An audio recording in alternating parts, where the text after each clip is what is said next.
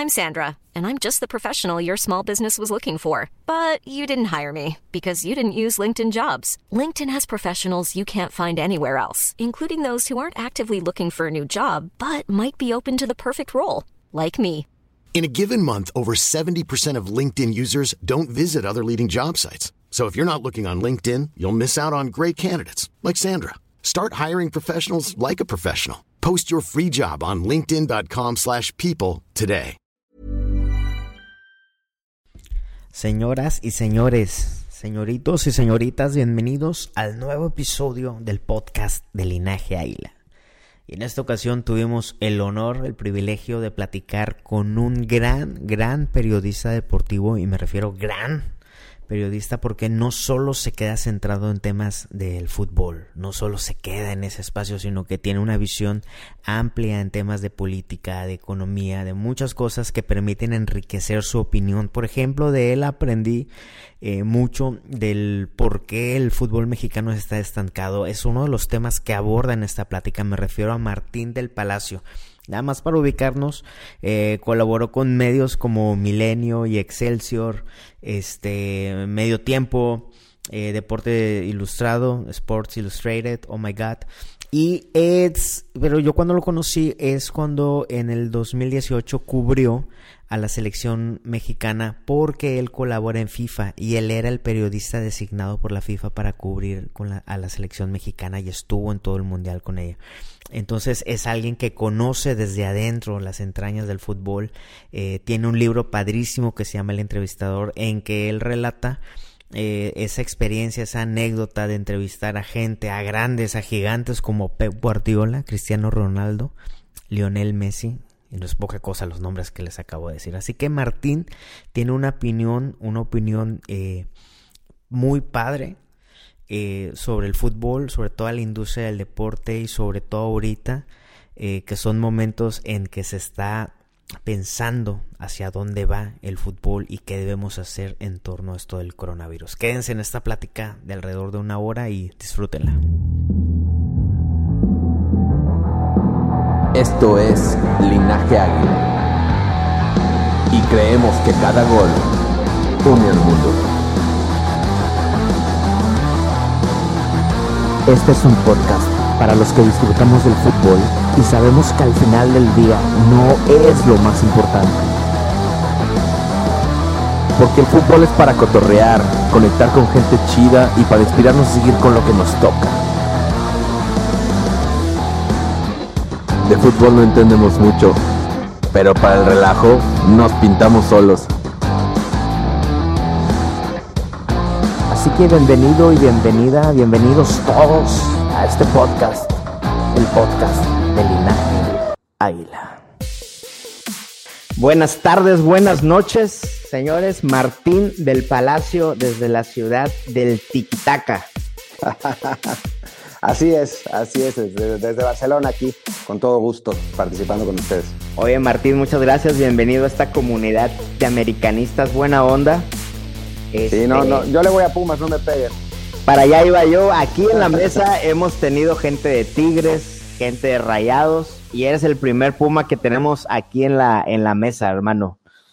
Pues qué, qué gusto eh, estrenarme, estrenarme en esto. Y además, la verdad es que, a ver, odio a la América deportivamente, pero en la práctica ah, tengo un montón de amigos americanistas y no, no, no, es, no, no va tan en serio la cosa, nos reímos y ya. Oye, y hay mucha gente que se pierde de esta convivencia entre, entre aficionados que son de otros equipos precisamente porque llevan la pasión a niveles desmesurados, ¿no, Martín?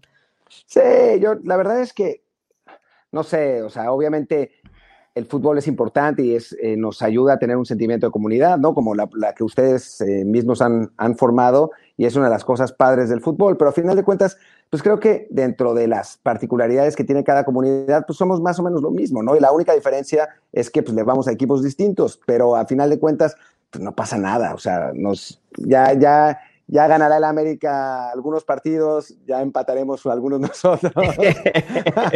de último minuto. De último minuto. Hijo, ese, ese sí dolió, la verdad. Aunque bueno, pues ya, ya, quién sabe si se va a jugar el resto del campeonato, así que bueno, pues tal vez nomás es la anécdota. Oye, y estando en Barcelona, ¿ves el fútbol mexicano? ¿Cómo le haces con el horario? Pues trato, trato. Hay veces que no, que no se puede. O sea, por ejemplo, bueno, el partido de Pumas justo tocó en mi cumpleaños y no lo iba a ver para arruinármelo, así que me fui de fiesta con mis amigos. pero, pero en general, cuando, cuando Pumas juega a las 12 en Seúl, sí lo veo, eh, porque me toca a las 7 de la noche aquí, entonces ahí eh, el horario está bien. Y si no, si tocan los partidos en la noche, pues ni modo. O sea, a veces veo resúmenes largos, a veces tengo una plataforma donde puedo ver los partidos enteros. Los que sí trato de ver siempre son los de la selección porque, pues a final de cuentas, eso es, lo que más sigo. O sea, yo siempre digo que mi equipo realmente es la selección mexicana. El resto de los equipos son, son equipos a los que les voy, que me gustan y todo, pero no, o sea, no vivo los partidos con esa, con esa intensidad, ¿no? O sea, con el único equipo que realmente me pongo nervioso y realmente me pongo de malas si pierdes con México. Resta. Está bien, para Martín, te presento a Jorge, mejor conocido en el americanismo como Lord Pudiente, después de Emilio Azcárraga, el americanista más adinerado que se conoce, hermano. Pues que se moche con algo, ¿no? O sea, ya, ya, ¿Qué tal, Martín? ¿Cómo estás? Buenas bien, noches. Bien, gracias. Gracias, gracias, gracias. Buenas tardes por ahí. Oye, pues gracias por permitirnos tener este acercamiento contigo. La verdad estamos muy contentos y pues también este, ansiosos de querer conocer este, todas estas eh, eh, anécdotas, experiencias tuyas en esto del fútbol, ¿no? Encantado, yo con, todo gusto estoy por aquí. Eh, me sigue pareciendo muy sorprendente y me intriga cómo puede haber una comunidad de americanistas en Monterrey. Pero, pero bueno, no sé, no sé, ¿cómo, cómo surgieron ustedes? O sea, ¿qué, ¿qué pasó? Se fueron, porque además, si hablan como de Monterrey, o sea, no parece que sean chilangos exportados. Fíjate que siempre piensan que este, la estamos haciendo de pedo, güey. Oye, ¿estás enojado? ¿Qué? Le dijo, no, no, así hablamos, güey, así hablamos los reyes. Y la historia es que, este, pues aunque nos vemos chavillos, ya estamos medio veteranones. Este año Samuel y yo cumplimos 38 años. Ok. Y este, y yo creo que estás de acuerdo conmigo, pero por ahí del 92, pues no figuraban mucho los equipos regios. Entonces veíamos Chabelo y después veíamos al América. o sea, fueron, fueron totalmente víctimas de Televisa, de, de sí, somos un producto del canal de las estrellas. somos un producto más, ¿no? Entonces, este, sí, la verdad sí fue como nos enamoramos del americanismo y posterior a comenzar a ver los partidos de la América, pues fue este América inolvidable de Kalusha y de Villig y de Ben Hacker y todo, ¿no? Claro, sí, la verdad es que a mí, a mí me, a veces me, me, sorprende un poco que la gente no se acuerde de, o sea, yo creo que el momento seminal de la historia del fútbol en Monterrey fue el descenso de Tigres. O sea, cuando Tigres desciende, empieza a llenar el estadio enloquecidamente, los aficionados de Rayados también empiezan a llenar su propio estadio y se vuelve esta pasión, porque yo cuando yo soy más o menos su generación, soy un poco mayor, eh, y cuando yo iba creciendo, Monterrey era una ciudad que se dividía entre el fútbol y el béisbol más o menos al 50-50. O sea, no era una ciudad tan futbolera como, como es ahora, ¿no? Y no, o sea, cuando yo era chico, nadie decía que la afición de Monterrey era la mejor del país. Pero nomás desciende Tigres, empieza a llenarse el estadio así eh, brutalmente, se vuelve el volcán, porque antes era el universitario, no era el volcán.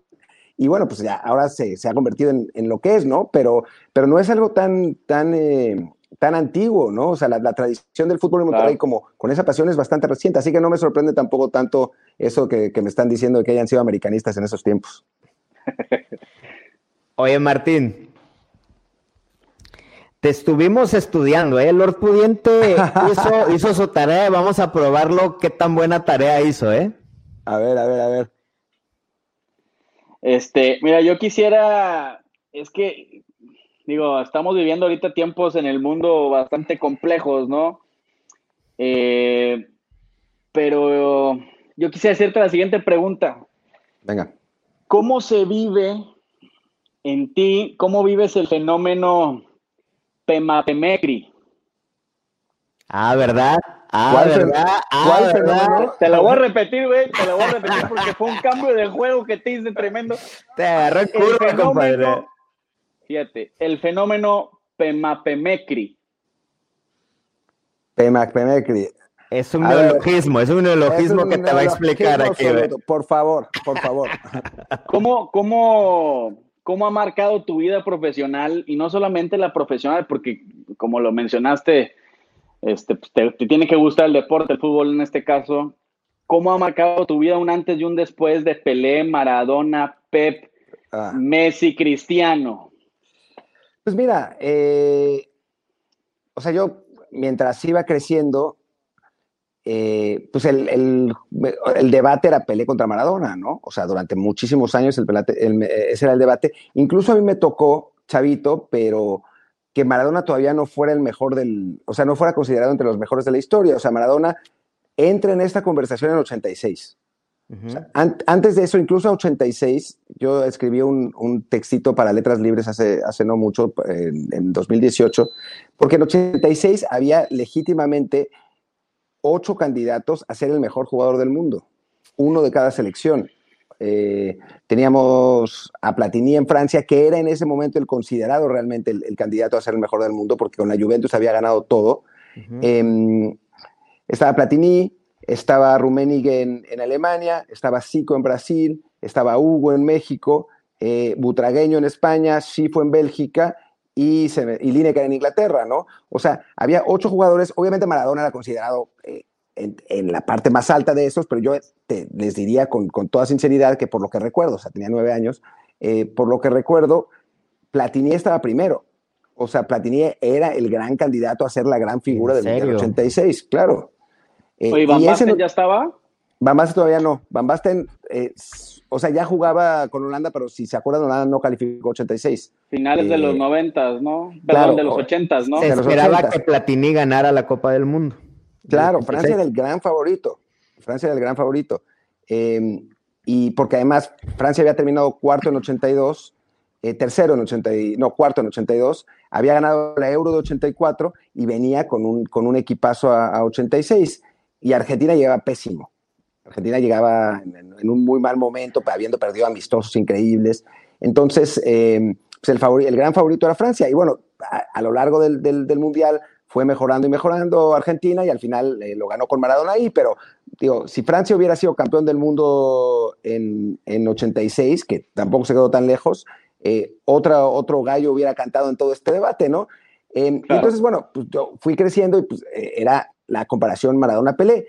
Con Messi y Cristiano, obviamente, pues eso se revienta, ¿no? Es la primera vez en la historia del fútbol, me parece, que dos jugadores monopolizan el debate del mejor del mundo por tanto tiempo. O sea, eh, nosotros nos hemos acostumbrado en los últimos años a hablar de Messi y Cristiano, pero antes eso no existía. O sea, incluso después de, de Maradona, hay un hueco largo, ¿no? En el que Mateus fue considerado el mejor del mundo, que pues la verdad Mateus, No, era tan, no era tan bueno. Eh, después apareció Zidane. El fenómeno Ronaldo. Claro, podía haber sido eh, un, el debate Ronaldo-Zidane, el problema es que Ronaldo estuvo lesionado muchas veces, o sea, mucho tiempo, entonces pues, era, era complicado. Eh, después viene Ronaldinho, pero dura poco porque pues, le encantaba la fiesta. Em, que Ronaldinho para mí quizás es, digo, no, después de haber visto a Messi es complicado decirlo, pero es el jugador más talentoso como tal que me ha tocado ver. O sea, Ronaldinho era increíble. El problema es que pues, ya la gente se olvida porque después llegó Messi y lo ganó todo, pero ese equipo de, 2000, de 2005 con, con, del Barcelona de 2005 con Ronaldinho era realmente espectacular, ¿no? Entonces, pues sí, obviamente Messi y Cristiano cambian el debate eh, y en un en un momento donde, bueno, un fútbol que es mucho más complicado porque es mucho más rápido, eh, hay, los defensas son mucho mejores, hay muchos menos espacios, mucho menos tiempo, pues sí, se imponen como los dos mejores del mundo y para mí, yo por eso insisto en que para mí Messi es el mejor eh, jugador de la historia, porque eh, Messi ha conseguido jugar de esta manera en un fútbol que es realmente muy, muy difícil, ¿no? Entonces, pues, por eso creo, creo que ese es, ese es el caso. Oye, Martín, y tratando de entender eso, el tema de Diego, de Maradona, es porque su relevancia trasciende el fútbol, ¿no? Ya va a tintes de nacionalismo, de político. ¿Cómo está el tema de Maradona para el argentino? No, bueno, Maradona para el argentino es, es, es obviamente más que, más que fútbol. Ha perdido un poco ese, esa aura, ¿no? Con, este, con los últimos años de, de pues, que se ve un Maradona totalmente acabado, ¿no? Eh, creo que ya me, pasaba mucho. Mi mamá es argentina, entonces. Ah, Sí, sí, entonces pues yo he ido, voy muchas veces, ¿no? O sea, voy, bastante seguido a pasar ahí las, fiestas con la familia.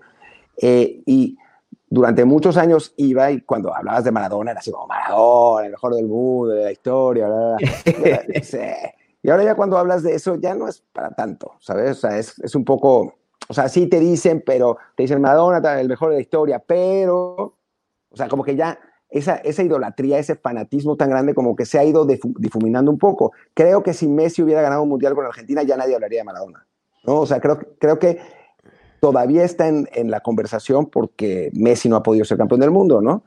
Pero, pero si Messi hubiera sido campeón mundial, me parece que Maradona ya habría pasado a segundo término y creo que Maradona también lo sabe, ¿no? Y está, eh, por más que, que, sea argentino y le encante que Argentina gane, yo creo que una parte de él quisiera que Messi nunca ganara ese mundial. Por eso comenta Ernesto en algunos de sus escritos que hay personajes que debieron haber desaparecido apenas tocaron la gloria.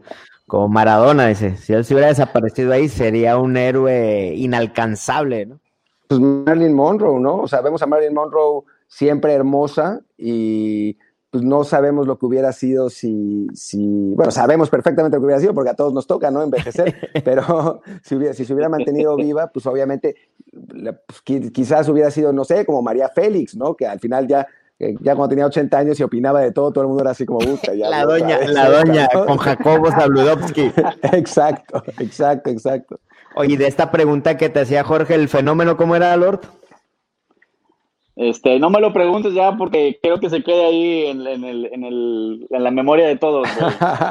Pelé, Maradona, Pep, Messi y Cristiano. ¿Cómo fue estar frente a esos cinco gigantes pilares de la historia del fútbol?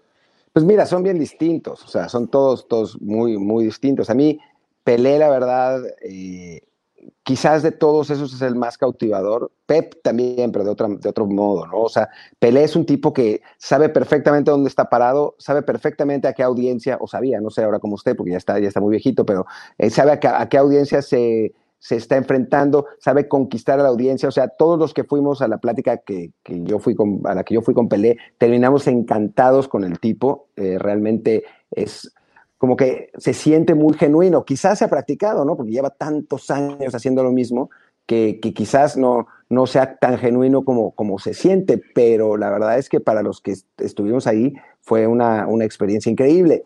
Maradona, por otro lado, pues sí es genuino, pero no es, no es esa, esa presencia tan simpática y con esa energía tan positiva, ¿no? Es un tipo que obviamente tiene esa, pues como ese lado...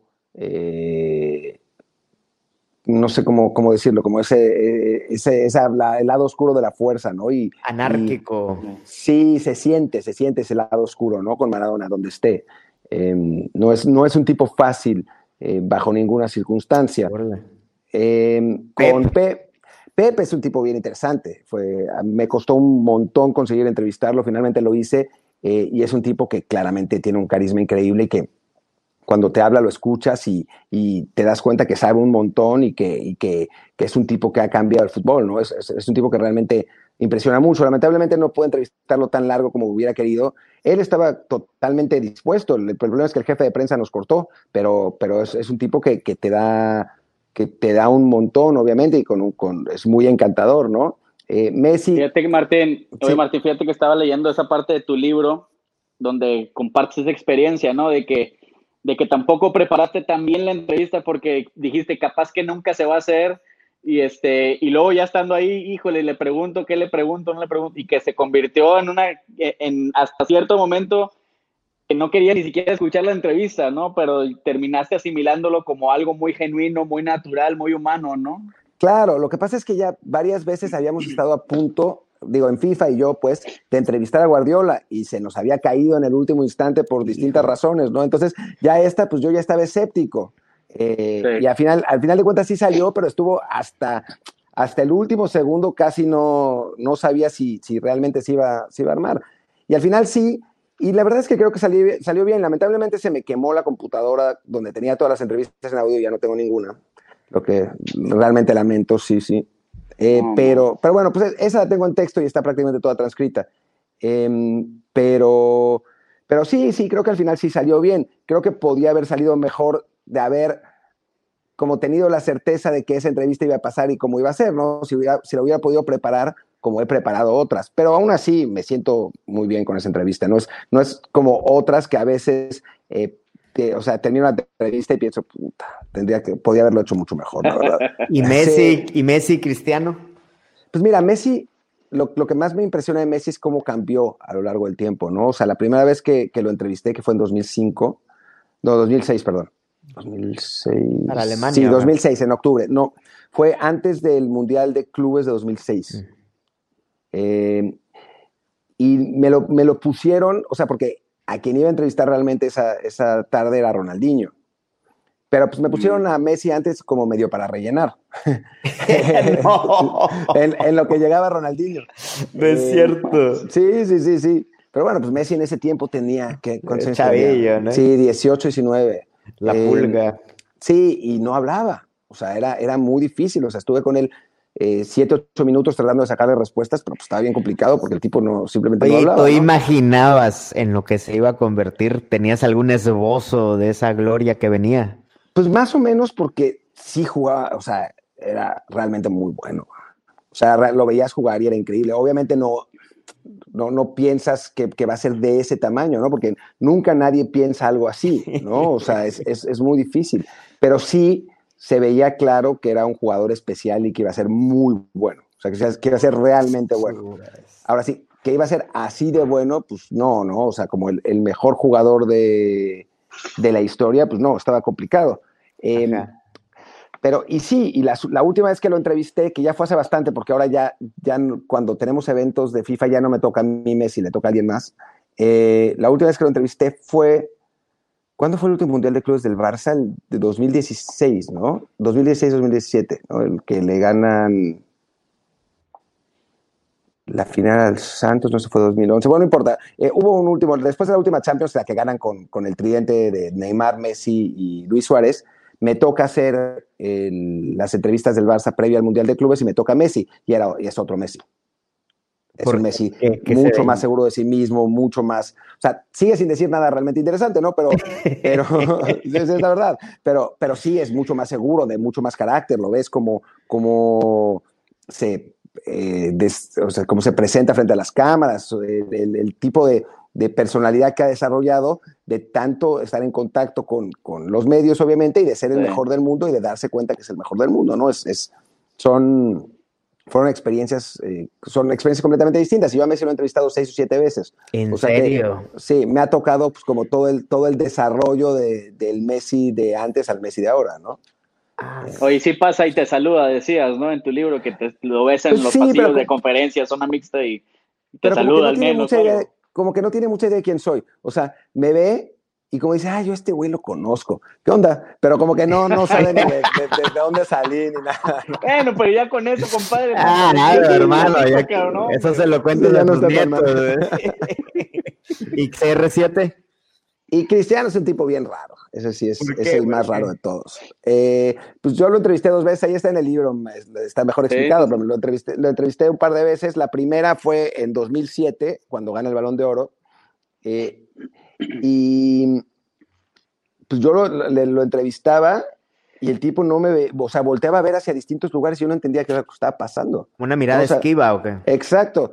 Pero pues en realidad lo que pasa es que el salón en donde estábamos estaba lleno de espejos. Entonces cada vez que cada vez que contestaba se estaba viendo a sí mismo. y la segunda vez que lo entrevisté fue, creo que fue en 2015, 2014, ya no me acuerdo exactamente. Eh, y, en, y tampoco me veía, pero eso era por otra razón. No me veía porque como que no quería generar empatía, ¿no? O sea, cuando uno entrevista a alguien, o cuando habla con alguien en general, lo ves eh, frente, a los ojos, pues, y genera esa empatía. Y como que Cristiano quería claramente hacer una barrera entre los dos, ¿no? Marcar una barrera entre los dos. Sí. Y entonces, pues era muy complicado, ¿no? Eh, cuando hablar con alguien que no te ve es, eh, es rarísimo, ¿no? Pero, pues, para, digamos que eh, hay que darle crédito. Yo le tiré unas preguntas cabronas y las contestó. Bien, todo bien, sin ofenderse. O sea, escuchando.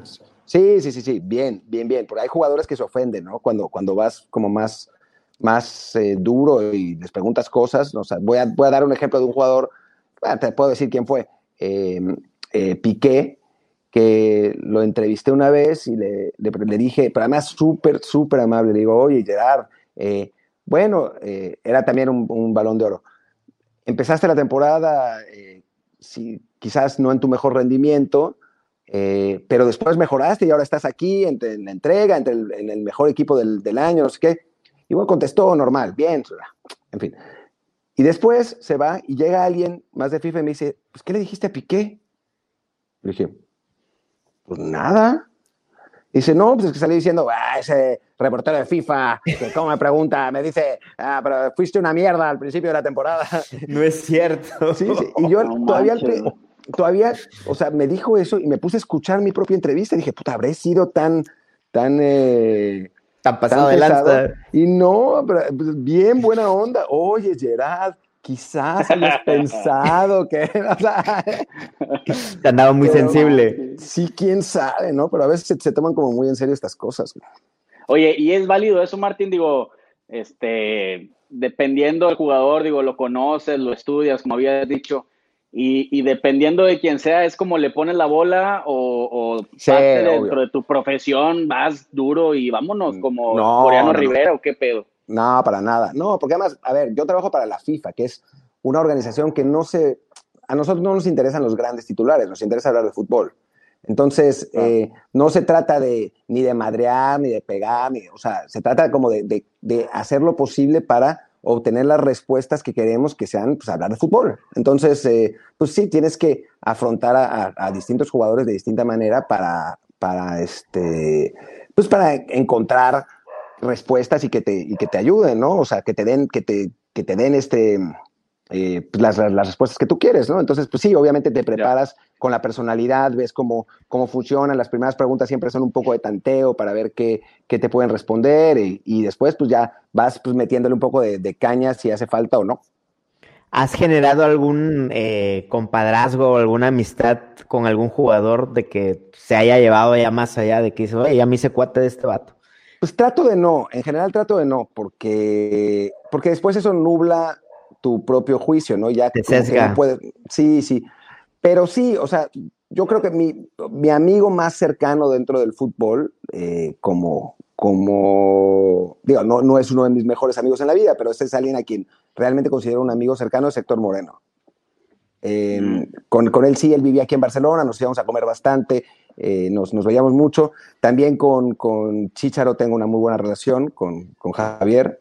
Eh, tengo, ha estado en el ojo del huracán, ¿no? El Chicharo. Ha estado en el ojo del huracán. Y bueno, y precisamente por la, por la buena relación que tengo, prefiero no contestar, o sea, no opinar de esas cosas, porque pues es su bronca, ¿no? Chingado, apenas te iba a preguntar. Sí, no, no, no. Sí, yo ahí guárdate esa, no, guárdate esa. Ahí no me meto. La, la, la, parte, la parte personal de, de los jugadores, pues es, su bronca y... Eh, digo, y hay otros jugadores, sobre todo la selección mexicana, eh, internacionales no tanto, pero pues otros, otros jugadores con Miguel Ayun me, me me dio muy bien. Hicimos el proyecto de Yo por México para ayudar a los damnificados del, terremoto. Em, ¿Con quién más eh, tengo así eh, buena relación? ¿Tuviste oportunidad de, tener algún acercamiento o algo así como lo mencionas con Chicharo y ellos? Digo, bueno, no tan estrecho, pero al menos sí de, intercambiando tres eh, entrevistas con Cuauhtémoc. Con Cuauhtémoc muy poco, la verdad. O sea, Cuauhtémoc sí lo he entrevistado, pero, pero muy poco. Lo que pasa es que a mí el auge de Cuauhtémoc no me toca en FIFA. O sea, yo ya me, ya esencialmente ya, cuando, cuando yo, yo entro a trabajar en FIFA en 2005, eh, mi primer torneo fue la Confederaciones de ese año. Y Cuauhtémoc no va ni a Confederaciones ni al Mundial de 2006. Y después vuelve a la selección más o menos en 2008, 2009 para las eliminatorias. Y sí me toca entrevistarlo en 2010 pero pues ya no, o sea, ya todos esos años de contacto que podía haber tenido con él, pues ya no me tocaron. Y después de 2010 ya no vuelvo a jugar. Entonces, eh, pues sí, ya no, ya no me tocó ese, ese, esa cercanía, ¿no? O sea, quizás con el que, con el americanista, digamos, con el que he tenido más contacto en ese sentido es con Memo, con Ochoa, eh, mm. que a mí la primera vez Memo, ¿no? Muy buen tipo, la verdad, muy buen tipo. Tengo una muy buena anécdota de, de Memo que que vale la pena. Eh, después del partido contra, contra Suecia, en el Mundial pasado, el que perdemos 3 a 0, pues todos estaban, eh, o sea, todo el mundo estaba enojadísimo, ¿no? O sea, todos los jugadores estaban muy enojados y, y bueno, yo a mí me, ese Mundial me tocó cubrir a la, selección y viajar con ellos, ¿no? Yo iba, iba, en el avión con ellos y, y entrando al aeropuerto, sabía pues, como tres aficionados, o sea, normalmente había un montón de aficionados, pero después de ese había tres. o sea, solo había tres aficionados que estaban ahí en el aeropuerto, que pues, había, además tenía lógica porque después de ese partido nos fuimos en friega, o sea, no nos quedamos esa noche, sino que nos fuimos en friega y tomamos el avión para, para regresar a Moscú, porque el partido fue, hijo, ya no me acuerdo exactamente dónde fue ese. Ekaterimburgo. En Ekaterimburgo, ¿no? Sí. Eh, pues nos fuimos en friega, ¿no? Entonces, pues los aficionados para despedir a la selección, si hubieran tenido que ir a la misma velocidad del estadio al, aeropuerto, pues no daban, ¿no? Entonces seguro, yo creo que fueron tres que no fueron al estadio y que estaban en el aeropuerto, ¿no? Y estaban esos tres y pues le gritaban a los seleccionados, ¿no? Y pues nadie les hacía caso, pues estaban todos enojados. Y los únicos dos que se, fue, que se dieron la vuelta y se fueron a, sacarse fotos y a firmarle con los aficionados fueron Memo y Oribe. ¿En serio? Los únicos Oribe. Oribe. Santo Dios de mi vida, nunca hubiera esperado ese nombre. Sí, los únicos dos. bueno, quiero decirte que aquí mi compadre se hizo viral hace más o menos un año cuando Oribe anuncia su salida del América. Se hizo viral porque le prendió fuego a un jersey. bueno, quizá en, en, la emoción sí, pero en lo físico no. Oye, ya que estás en el tema de la selección y de Rusia, eh, te empecé a seguir más y estar más al pendiente de tu Twitter, porque hiciste un análisis que nunca más he visto que a alguien ni siquiera se le acerque, un análisis de por qué la selección no crece. Llegaste incluso a poner puntos de, nutrición, que nunca lo había escuchado yo en algún personaje de, medios futboleros que diera ese tipo de, explicaciones, Martín. Sí, bueno, es que eh, si uno analiza los, los recientes campeones del mundo, bueno, no solo recientes campeones del mundo, desde 1966 hasta la fecha, todos los equipos que han llegado a una final del mundial han sido o europeos, Argentina o Brasil. Son los únicos. Y entonces hay una, hay una razón, o sea, no, no, eso, eso no puede ser casualidad, ¿no? O sea, son demasiados son demasiados, demasiados partidos, demasiados, demasiados eh, años y demasiados equipos, ¿no? O sea, son, hay todos los europeos occidentales, Alemania, Inglaterra, Francia, eh, España incluso, Holanda, eh, son países de, son países que han llegado a la final del mundial en esa, en esa época y son países de primer mundo que tienen un desarrollo mucho más importante desde niños, ¿no? O sea, se alimentan mejor, viven mejor, tienen mejor educación, tienen acceso a mejores instalaciones, tienen, o sea, es, es, una, es, es un crecimiento eh, que va desde los 5 o 6 años y que va desde eso, ¿no? O sea, desde, desde una cuestión de alimentación, ¿no? Un, un, incluso en la pobreza, el nivel de vida de un niño holandés en comparación de un niño mexicano no, no, no, no tiene comparación, ¿no? Em, mi, y después están Argentina, Argentina y Brasil, ¿no? Que ciertamente tienen nuestro nivel socioeconómico, el de, los mexicanos, pero tienen una cultura deportiva mucho más desarrollada. O sea, si uno va a Buenos Aires o a Río de Janeiro, hay canchas de fútbol por todos lados, o sea, literalmente por todos lados. O sea, yo que mi mamá es argentina, eh, mis primas, mis, las, las chavas que he conocido en Argentina, todas son futboleras y les encanta, no sé qué, mientras que en México pues no, no es igual, ¿no? O sea, es, distinto. O sea, es chistoso porque en las cuentas de Instagram de chavas argentinas ves, no sé qué dice, no sé, eh, médica, tal edad, hincha de San Lorenzo a morir, ¿no? O sea, como, que es, es En el Tinder, en el Tinder. Eh, hasta en el Tinder, te juro. O sea, salen con la camiseta. Entonces, pues no es, no es lo mismo que en México, ¿no? Hay una cultura de, deportiva que es mucho mayor y bueno, se puede ver incluso en los resultados de, deportes colectivos como el voleibol, eh, no, no colectivos como el tenis, o sea, que tienen jugadores de primer nivel que nosotros no tenemos, ¿no? Em, y eso obviamente repercute en fútbol. No repercute tanto porque el fútbol finalmente lo juegan 11, no lo juegan 500, ¿no? O sea, si el fútbol se jugara de 500 contra 500, Brasil sería siempre campeón del mundo. Pero, pero como juegan 11, pues nosotros siempre podemos aprovechar para mantener una selección que sea competitiva. Pero a final de cuentas, en el largo plazo se vuelve muy complicado ser competitivo contra estos equipos que nos ganan tanto en desarrollo como en cultura deportiva. Y entonces, pues, pues se compiten con las armas que, tienen, que se tienen, ¿no? Pero sí, para que México llegue a trascender más allá de el quinto partido, que al quinto partido han llegado otros equipos, pero en fin, eh, sí se puede, pues, pero para que llegue a ser campeón del mundo y eso, pues necesitaría se necesitaría un cambio radical. O sea, no es solamente cuestión de una buena generación o un, un buen sorteo, o suerte en algún partido. O sea, te puede tocar una mezcla de, acontecimientes, como de, factores, como le pasó a Costa Rica, que tuvo la mejor generación de su historia, con, que llegó embalado en un momento, que le tocó en, en octavos de final contra, contra, Grecia. ¿El qué? Que, que, tenía un caminito, ¿no? En la, sí, un caminito ahí. O sea, se lo labraron ellos, ¿no? Pasando en un, en un grupo muy complicado con Italia, Uruguay e Inglaterra, ¿no? Pero final, a final de cuentas nosotros también hemos quedado en primer lugar de grupo en, en los mundiales y no hemos sido, o sea, no nos ha tocado ni un equipo tan malo como Grecia, que es era un equipo muy flojo en el Mundial, y tampoco hemos tenido el, carácter como para ganarle a, a, Bulgaria y Estados Unidos, que fueron los rivales más flanes, digamos, entre comillas, que nos tocaron en esas, en esas instancias, ¿no? Entonces, pero bueno, para llegar a ese quinto partido se puede, o sea, lo ha hecho, lo ha hecho Costa Rica, lo ha hecho Corea, lo ha hecho Turquía, lo ha hecho Bulgaria, lo ha hecho Suecia, o sea, son otros países, pero ya trascender más allá de eso, pues se necesita un cambio total de paradigma que lamentablemente pues no veo como pasa en México. Y eso se ve en la liga también, Martín. También, por supuesto. O sea, México tiene una liga de mucho, de mucho nivel y mucho, mucho dinero, pero pues, que obviamente no puede competir con Europa, porque, digamos, en Europa está no solamente la lana, sino el desarrollo, eh, la, posibilidad de eh, tener acceso a la tecnología de más, de, alta punta que está. O sea, si yo eh, vivo en España y en Alemania se genera un método de entrenamiento novedoso, pues es mucho más fácil que me vaya a Alemania y que, me, que lo aprenda ahí desde España que desde México, ¿no? Em, o yo, yo, España, genero los mejores entrenadores del mundo y va a la Premier y contrata a ocho de esos, ¿no? O sea, es algo que México no va a poder hacer. Entonces, pues sí es más complicado. O sea, en México yo siempre digo que la selección, en realidad, o sea, vivimos en México frustrados porque la selección no juega al nivel que nosotros quisiéramos, pero si lo comparamos con el resto del país, yo siempre, yo siempre eh, he sostenido que el fútbol está un escalón por encima del resto del país. Por los recursos a los que tiene acceso.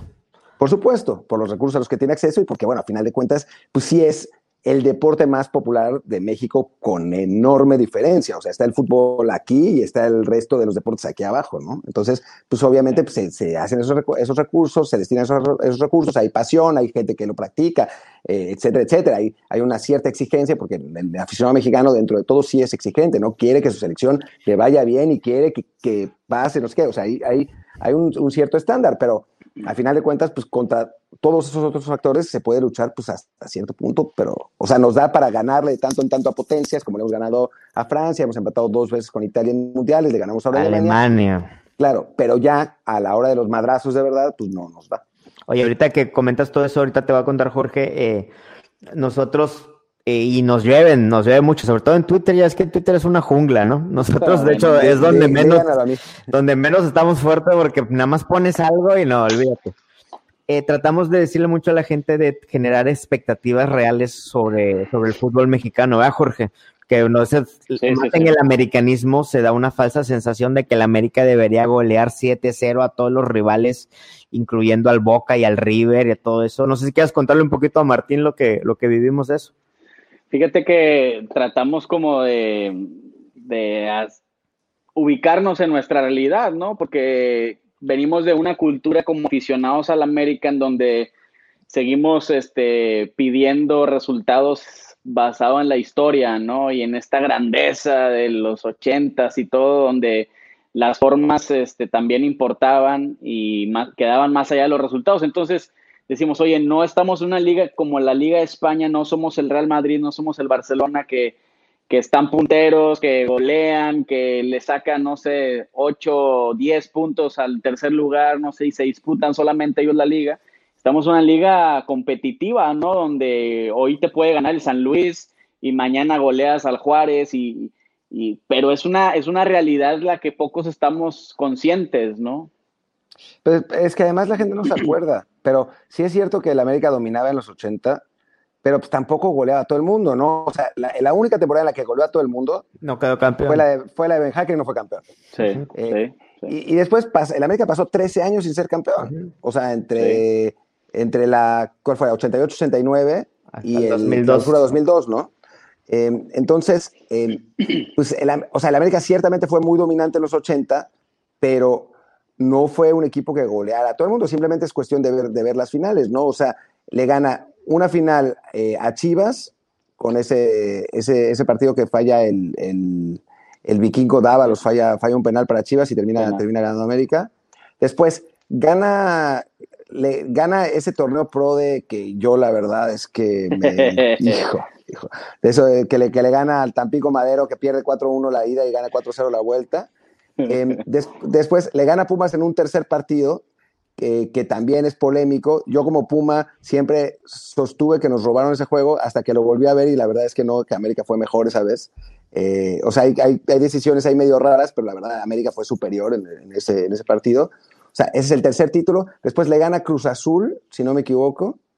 Eh, sí. Y ya está, ¿no? Eso fue, ya, fue, fue, el último ese. Fue, fue el sí. último, ¿no? Y, fueron, y a Cruz Azul le gana, le gana, ah, no, nos gana a nosotros también. El, el, el partido, claro, fue cinco veces campeón. E, ese partido que eh, fue un partido parejo, pero que Adolfo Ríos comete una serie de errores y, y termina América ganando, ganando fácil 4-1. Y después le gana a Cruz Azul una, una final complicada que, si no me equivoco, es, quedan 2-2 en, el, en la ida y 3-2 la vuelta, ganan América, ¿no? Entonces, son, fueron finales complicadas todas, ¿no? Y no, no es que dijeras, nah, no, no es el Toluca de Cardoso que, que le ganó 5-1 sí. la final a Santos, ¿no? O sea, son, fueron, fueron, o sea, sí hubo un dominio, sí tenía grandes jugadores y todo, pero no, no es que dijeras, América robó por completo todas esas ligas, ¿no? Y entonces, la verdad es que los americanistas deberían sentirse contentos y orgullosos de lo que ha hecho el equipo en esta época. O sea, ya quisiéramos claro. esencialmente todos los otros equipos del fútbol mexicano haber tenido los resultados que ha tenido América en, en, los últimos años, francamente. Bueno, pues estamos en un medio donde cualquiera tiene el poder de, y la libertad de opinar y en una jungla como el Twitter, no manches, brother, pues, ¿qué, me, ¿qué te puedo decir a ti, no? Yo vivo, vivo en la lucha. ya, ya, ya, ya me hice la piel dura a los, a los madrazos. Cuando entré a Twitter nunca me imaginé que, que fuera a pasar esto, pero bueno. Sí te ganchabas al inicio, huevo, ¿no? Sí te No, siempre, siempre. Es que a mí, a mí me gusta, o sea, a mí me gustan los madrazos, es la verdad.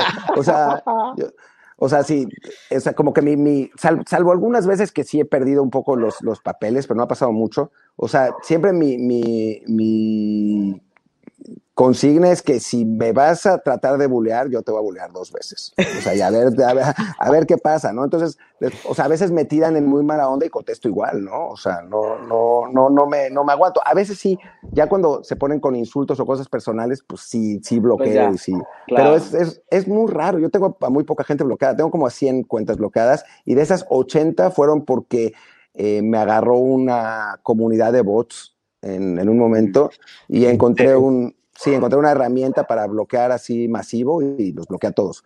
Pero, pero en general no. ¿Con cuáles son los temas con los que más te enganchas? Pues con todo. con todo, pues con, con, cosas de fútbol mexicano. Digo, Lo de veces, la 4T, eh, la 4T. La 4 Pues que sabes que yo no, o sea, es que ahí me, ahí me madrean de todos lados, porque yo no, ni, ni, o sea, no, yo no soy anti López Obrador de entrada, ¿no? O sea, lo que pasa es que ahora me parece que lo que han hecho con el coronavirus ha sido una, vergüenza, un escándalo, y entonces por eso he estado mucho más, eh, mucho más crítico, ¿no? Y ahí me, ahí me han pegado más, pero yo, por ejemplo, siempre he considerado que el peor presidente en la, en la, historia del país es Calderón. Y entonces, uy, los calderonistas durante años me. Tan duros esos, ¿eh? con todo también. Pero ahorita sí, está sí. de que quítate que ahí te voy, ¿no? Sí, no, no, no. O sea, después de, después de lo, que, lo que está pasando con este, con este tema, la verdad es que. Sí, y, y, yo estoy muy preocupado, ¿no? Pues estoy muy preocupado por el país porque veo lo que pasó aquí en España, lo que pasó, lo que está pasando aquí en España y cómo no se como que no se valoró exactamente lo que podía pasar y no, no, no, no se dimensionó el tamaño de lo que podía pasar. Y pues ahorita estamos en una, en una situación muy, muy, muy complicada realmente aquí. Y... Oye, entrando en ese tema, sí. hace unas semanas habías dicho que no era para tanto. Palabras más, palabras menos. Yo tampoco Luego, lo mencioné. Me gustó mucho que sacaras un tuit hace poco en lo que dijiste, oigan, ¿saben qué? Lo que dije, control Z, ya me puse a leer, me puse a investigar y la situación está así. ¿Cómo, fue, cómo fueron esos dos tweets? No, pues al principio hice un hilo diciendo que, o sea, que me parecía, eh, digo, nunca dije que era una, como una gripe normal ni nada, pero pues, como que veía que, la situación no iba, no iba a progresar y que más bien había que tener cuidado y que había que lavarse las manos y que, O sea, nunca, como que no profundicé tanto en, medidas y eso porque eh, pues tampoco sabía tanto, o sea, no me, no me había, o sea, había investigado un poco, pero no, no me había puesto a leer tanto hasta que de pronto me empecé a ver cifras y empecé a ver eh, cómo, cómo venían las cosas y dije, uy, o sea, esto, esto hay que leerlo porque, porque va en serio, ¿no? me puse a investigar más y más y más y fui como creando este, esta imagen en mi cabeza de lo que, de lo que estaba pasando realmente, eh, tanto en China originalmente después aquí, dije, no, es que esto sí va en serio y, y, va y se va a venir peor. Y entonces, pues ya, hace como un par de semanas, un poco más, fue que me di cuenta que, que venía mal. E incluso entonces, pues yo todavía seguía haciendo mi vida normal. O sea, como que no entendí exactamente, seguía sin entender exactamente, aún en la teoría lo sabía, pero en la práctica no. O sea, fue mi cumpleaños y me fui de fiesta con mis amigos viernes y sábado a, a antros donde había un montón de gente, ¿no? O sea, no este viernes, ¿no? O sea, el, el anterior, pues, pero, o sea, pero igual me fui, que ahora es algo que pienso y digo, uy, o sea, nada más me puse en riesgo a lo güey, ¿no? Em, pero como que no, no nos damos cuenta, aún sí, lo que sí es cierto es que yo ya me había dado cuenta de que la cosa se podía poner mal y había con, con Luis Herrera, que es con el, cuate con el que hago el, podcast, que además eh, renta un cuarto en mi casa, así que, que vivimos juntos, em, nos habíamos ido a comprar provisiones, o sea, nos, nos, compramos un saco de arroz de 10 kilos, un montón de paquetes de jamón, pollo, etcétera. Sí, sí, sí, porque sabíamos que iba, podía llegar perfectamente el momento en el que la gente se volviera loca y empezara a comprar sin control y pasó. Oye, oye Martín, ¿y cómo, cómo impacta esto en el fútbol, en el deporte? O sea, llega, llega una, una pandemia que, que, pocos, este, como tú lo dices, y, nos incluimos, yo creo que la mayoría del mexicano, que nos vale madre, ¿no? Hasta que no ves, y, y aún así no aprendemos, ¿no? En cabeza ajena. ¿Cómo impacta esto en el deporte, ¿no? Que puede ser lo menos importante en estos momentos, pero ¿cómo impacta? Pues impacta un montón. O sea, bueno, lo, está, lo estamos viendo ahora que todo está suspendido. Esencialmente todo. O sea, lo único que no es, creo que WrestleMania, y porque lo van a hacer en, en, un, en una, un ring de entrenamiento que tienen ahí, pero, eh, pero todo lo demás está suspendido. Eh, no, no sabemos además cuándo va a, a volver. Tardó, o sea, la NBA tuvo que tener su primer caso de coronavirus para que pasara, la Premier tuvo que tener su primer caso de coronavirus para que pasara. En México, pues no se ha, no se ha dicho nada, pero pues porque en México no hacen tests, entonces, pues en teoría no hay ninguno, pero claro, es influenza, son siete jugadores enfermos de influenza, ajá. Eh, pues no se dice nada, pero pues así, así fue pasando, ¿no? O sea, como que tuvieron que empezar a pasar casos para que se suspendiera. La serie A lo mismo, ¿no? O sea, incluso es, es, parte de mi cambio de postura, ¿no? Yo en un momento pensaba, no, pues no importa, o sea, que se jueguen los partidos a puerta cerrada porque pues, la gente se va a tener que entretener con algo cuando está en cuarentena y pues a los jugadores no les va a pasar nada. Pero no, sí les pasa, ¿no? O sea, y, y, pues fue, ha sido un proceso, ¿no? O sea, todos hemos, hemos empezado a entender y las autoridades deportivas tardaron también porque pues es un negocio muy grande y obviamente pues que se paguen los campeonatos es, eh, pues afecta a un montón de personas, como en el resto del mundo, ¿no? O sea, una de las grandísimas razones por las que el gobierno de México, si no es que la gran razón por, las que, por la que el gobierno de México no ha tomado las medidas que debería tomar es porque, eh, por el impacto bestial de la economía, ¿no? Y pues en el deporte lo mismo, o sea, el impacto de la economía de, de, los equipos, de los, eh, de los jugadores, no tanto, pero de los patrocinadores, de, de todo eso, pues es, es, es, enorme, ¿no? Porque está, esencialmente están suspendidas las temporadas, no sabemos cuándo van a volver y no sabemos si van a volver en este ejercicio, ¿no? O sea, obviamente se va a volver a jugar fútbol, se van a volver a jugar deportes, pero no sabemos si este torneo, el clausura 2020 eh, o la temporada 2019-2020 va a terminar o se van a declarar desiertos o qué diablos va a pasar. No sabemos ni siquiera si este año va a regresar algo, ¿no? Claro, claro, claro. O sea, todos esperamos que a partir de agosto se vuelva a jugar, pero pues quién sabe. Oye, Martín, ¿y no es buen momento para rediseñar el fútbol, para darle un vistazo a ciertas tecnologías como los esports, como temas de realidad virtual, realidad aumentada? No sé, no es buen momento para irnos acercando a otros temas tecnológicos. Estaría padre, la verdad. los esports tienen un problema serio, que es que eh, se están acabando el ancho de banda. O sea, como todo el mundo se, como todo el mundo se está poniendo a jugar al mismo tiempo, eh, ya hay problemas serios de ancho de, Sí, claro, hay problemas serios de ancho de banda. Entonces, le los gobiernos están pidiendo a los, a los gamers que no jueguen tanto porque, porque se necesita internet para otras cosas. Em, y, pero sí, obviamente. Acá no tenemos ese problema porque no hay ni internet, güey. sí, aquí, allá todavía están jugando Angry Birds. el de la culebrita del Nokia, güey. Exacto. Eh, no, sí, o sea, sí estaría bueno, aunque creo que todavía la gente está como demasiado en shock, ¿no? O sea, si hablamos dentro de dos o tres semanas, pues quizás tengamos, y bueno, y seguimos vivos, eh, quizás, quizás tengamos una, una perspectiva un poquito más, eh, más clara de para dónde va esto, ¿no? Pero por el momento creo que pues, nadie sabe bien, o sea, estamos como muy, o sea, entre choqueados y, y sorprendidos, y es, es algo que, pues la verdad es que damos todo, o sea, siempre nuestra generación ha dado todo por sentado, ¿no? Nos ha, nos ha tocado fácil siempre, ¿no? No es como la generación de nuestros abuelos que pues, igual tuvo pobreza y guerras y todo eso, que, y, y, pues como que estaban más acostumbrados a que hubiera cosas catastróficas. Para nosotros, nada, o sea, yo siempre estuve acostumbrado a que en mi casa había comida, que podía salir a, donde quisiera, cuando quisiera. O sea, obviamente, pues la delincuencia en México es, es una cosa eh, pues, horrible y todo, pero dentro de todo eh, se da dentro de un clima de cierta normalidad, o sea, salvo cuando la cosa se puso muy fea, como en Juárez o como les pasó a ustedes en Monterrey en, en algún momento.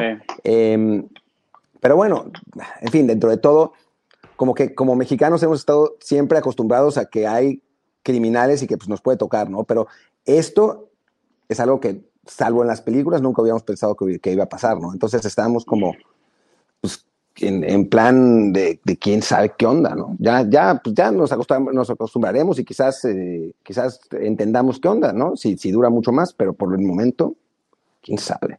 ¿Y qué, qué debería hacer Martín el aficionado? Ahorita que decías, bueno, pues este, no puedo ver el fútbol aquí en México, pero pues veo el de Italia, veo el, oye, pero ahora no puedes ver nada, o sea, ¿qué, qué nos queda, no? Ver Netflix, leer libros.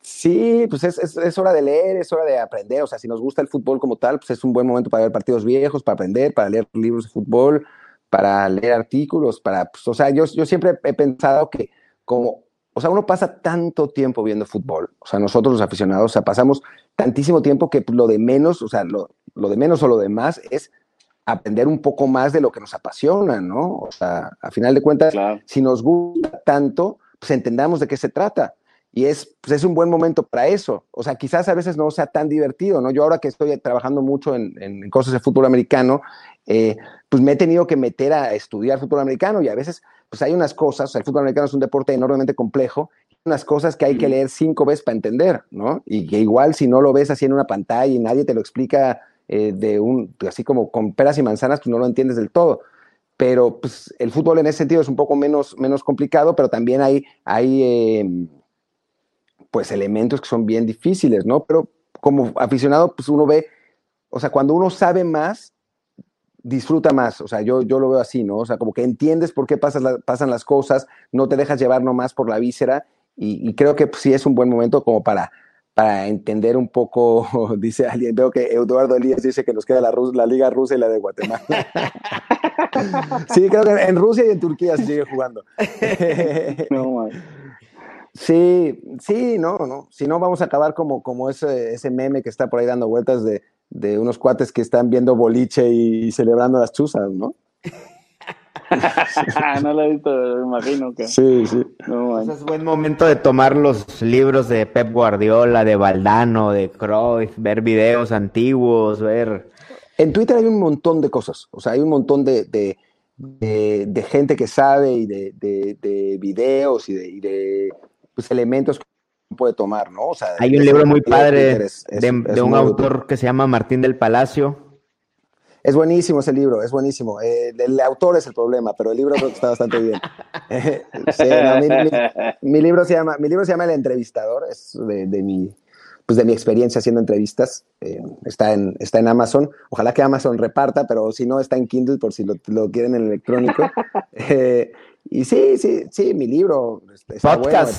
Pueden, escuchar mi podcast, eh, que, es lunes, miércoles y viernes, que se llama Desde el Bar, pero del bar como el, el no como el bar de tomar, sino como el bar de, del, video. Con V, con V. Eh, con V, sí. que obviamente es un juego de palabras que tengo, eh, tengo con Luis Herrera, ese está en Spotify, está en Apple. Eh, hablamos, ahora hemos estado muy enfocados en el coronavirus por obvias razones, pero la idea ahora, ya hicimos otro podcast que se llama, em, que se llama Crónicas de Cuarentena, y entonces nos vamos a llevar todo eso, todo lo del coronavirus a Crónicas de Cuarentena, y ya el desde el bar lo vamos a dejar más, más para deporte.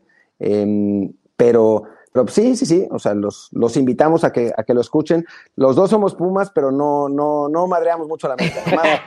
y si sí está bien, hombre. Se llama Diario de Luis Herrera, que me está viendo, me dice, se llama Diario de Cuarentena. Él, él le puso el nombre. Eh, eh, sí, no, y no, madreamos tanto la América, ¿eh? Nomás, nomás, eh, nomás cuando Renato Ibarra se madrea a su esposa. Ahí sí. Pues son momentos de, aprender a tocar cello, de especializarse en FIFA, de desempolvar talento, ¿no? Sí, no, bueno, pues hacer cosas productivas, ¿no? O sea, ya yo llevo años diciendo que quiero escribir una novela, así que igual me, me, me pongo a trabajar porque no hay nada que hacer.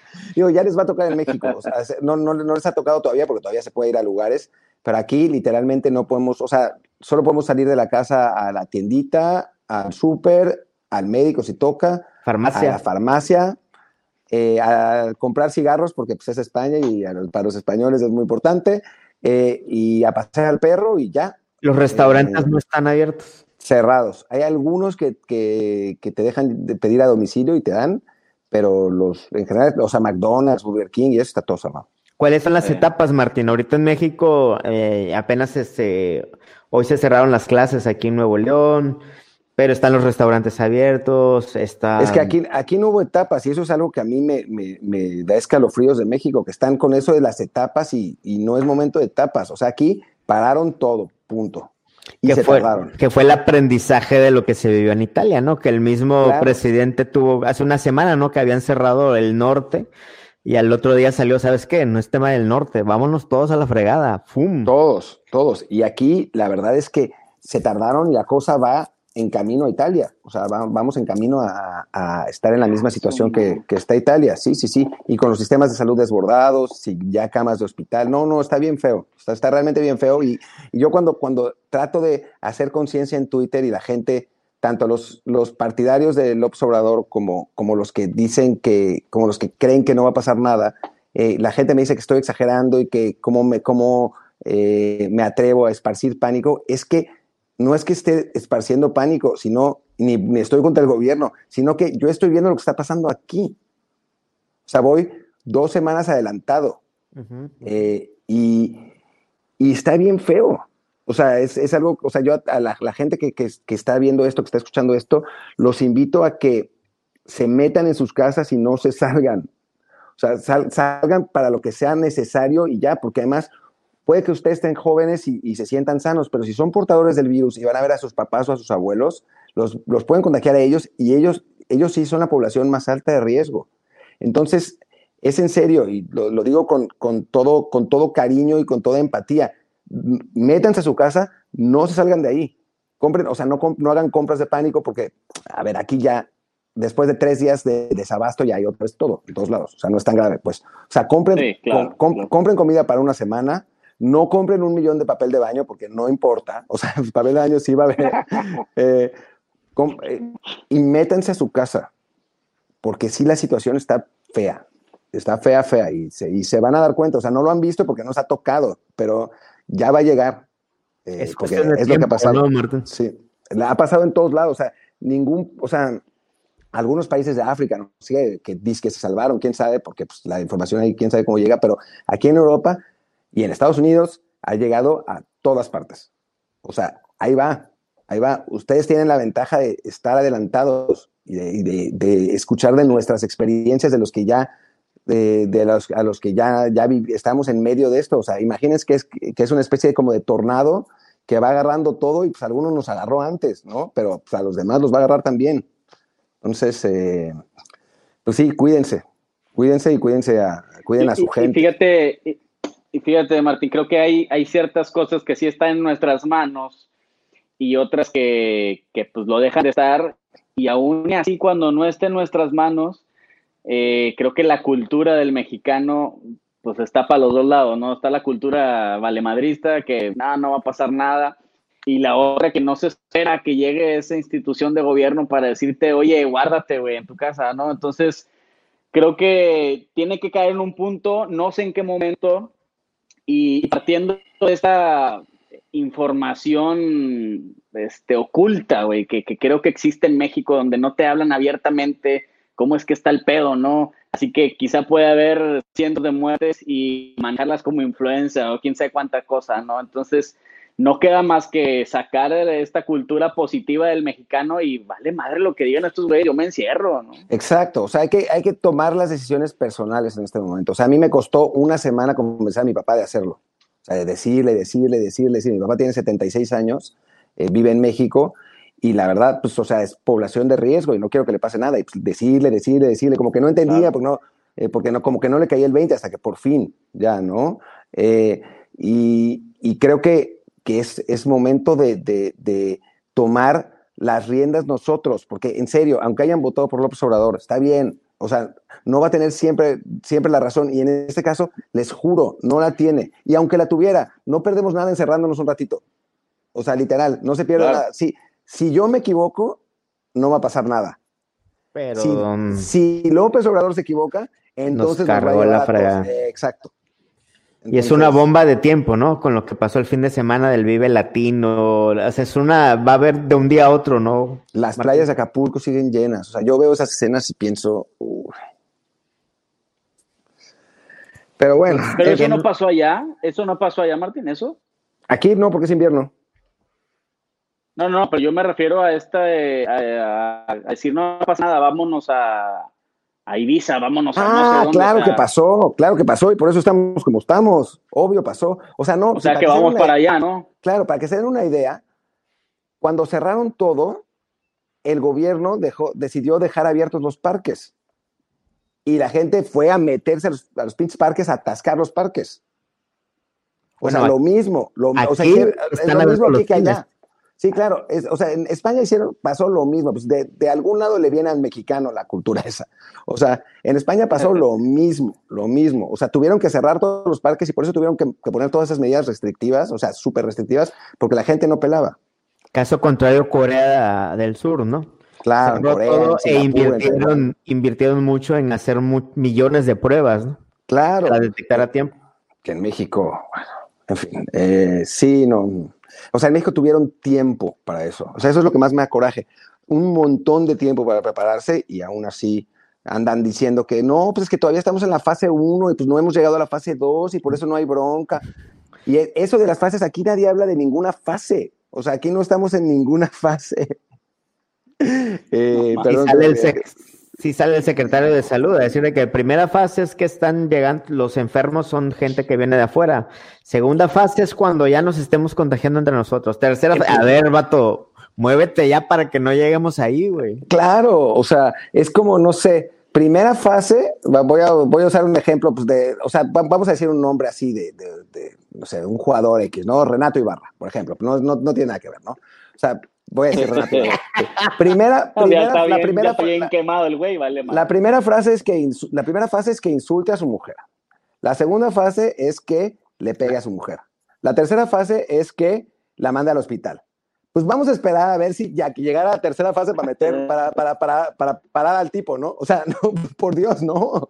O sea, si ya sabemos qué es lo que viene, pues intentemos, inter, o sea, como interrumpir el proceso.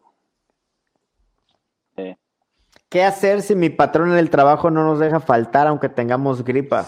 Pues sí, está cabrón. O sea, eso sí, lamentablemente es parte de la cultura. O sea, no, no, o sea, yo no puedo recomendarle a la gente que no, pueda, que no vaya a trabajar. O sea, y lo lamento mucho. O sea, porque tampoco, obviamente la gente tiene que ganarse, que ganarse la vida, no puede, no puede arriesgarse a que la corran. Y eso, Ahí le ¿no? apuestas a minimizar riesgos con las medidas, ¿no? De protección pues dentro de como se pueda. O sea, si tienes gripa, ponte una mascarilla. O sea, la, las mascarillas normalmente no sirven salvo si tú eres portador. Entonces ponte una mascarilla para no sí. contagiar a los demás y, y, y, y, trata de que... Distancia, ¿no? Dos metros. La mayor, la, sí, la distancia de dos metros, o sea, tratar de, que, de, de, de, no contagiar a la gente. O sea, lo más probable, porque todavía hay mucha más gripa que esto, lo más probable es que nomás tengas gripa, pero pues, ¿para qué, ¿para qué arriesgar? Y sí, y eso es algo que en México tienen que empezar a entender, que, que, que va en serio y los patrones también, y cuando se puede hacer teletrabajo, que sea teletrabajo, a veces pues no se puede y no se puede. O sea, la gente me decía, pero ¿por qué me estás diciendo que no voy a trabajar? Yo así, no, no, no, espérate, yo no estoy diciendo que no vayas a trabajar. O sea, si tienes que trabajar, ve a trabajar. O sea, yo lo que digo es que el gobierno lo que tendría que hacer es restringir los eventos masivos, cerrar los restaurantes, a, salvo... Pero hace dos semanas, ¿no? Claro, obvio, obvio. Si eso, si hubiera pasado eso, entonces no hubiera pasado nada. Lo que pasa es que como todavía no se ven las cosas, dicen, ah, pues ¿para qué? Había que hacerlo, pues no importa. Y, pero pues ya lo van a ver. O sea, eso es lo que, lo que más me, me angustia, ¿no? Que lo puedo decir, o sea, en serio, ojalá me equivoque. En serio, en serio, en serio, en serio, en serio. Pero yo creo que lo van a ver más pronto que tarde. ¿Lo va a cargar el payaso, compadre? Pues ojalá no. Ojalá que sí sea cierto eso de que el calor le pega al virus y no se transmita tanto, la verdad.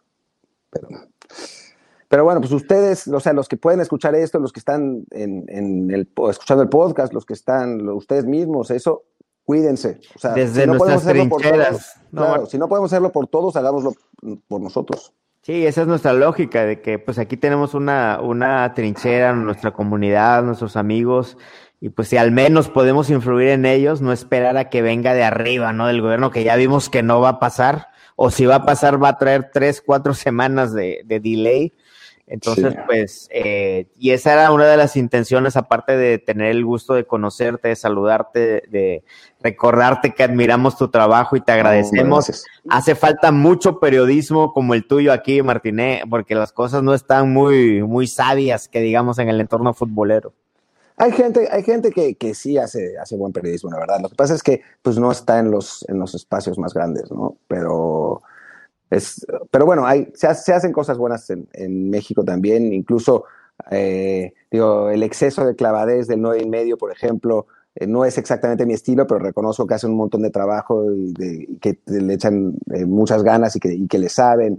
Eh, digo, hay, hay, hay gente dentro, dentro del medio, incluso de, de la, en la televisión y eso que, que también que no, no se deja arrastrar tanto por los gritos y por los sombrerazos, pero pues sí, no, no está fácil, hay que buscarla. Y le agradezco que, que, que, que tengan tan bien valorado mi trabajo.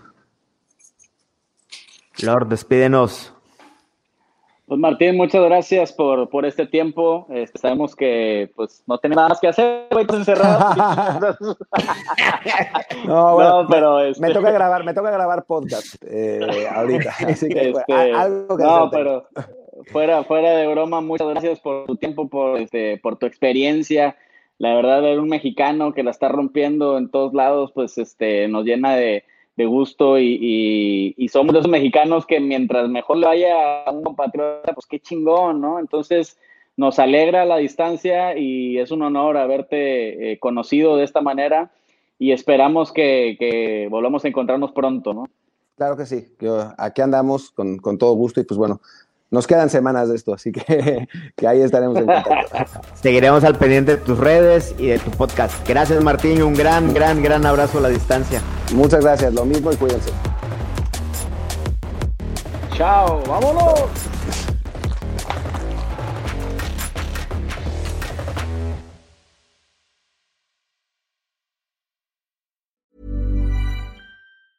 Mom deserves the best, and there's no better place to shop for Mother's Day than Whole Foods Market. They're your destination for unbeatable savings, from premium gifts to show-stopping flowers and irresistible desserts. Start by saving 33% with Prime on all body care and candles. Then get a 15-stem bunch of tulips for just $9.99 each with Prime. Round out Mom's menu with festive rosé, irresistible berry chantilly cake, and more special treats. Come celebrate Mother's Day at Whole Foods Market.